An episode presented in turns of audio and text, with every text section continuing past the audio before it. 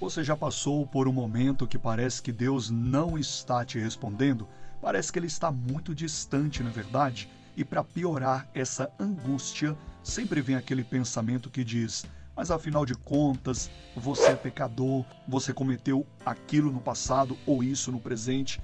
Olha, em Lucas capítulo 15 tem a resposta para você. Versículo 2 diz: E os fariseus e os escribas murmuravam, dizendo: este homem recebe pecadores e come com eles. Então o problema não está se Jesus ele recebe ou não pecadores.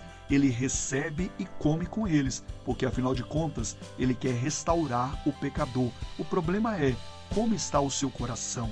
Está 100% em Deus? Você já colocou toda a sua fé no Senhor? Se não fez isso, faça prova e ele vai responder suas orações.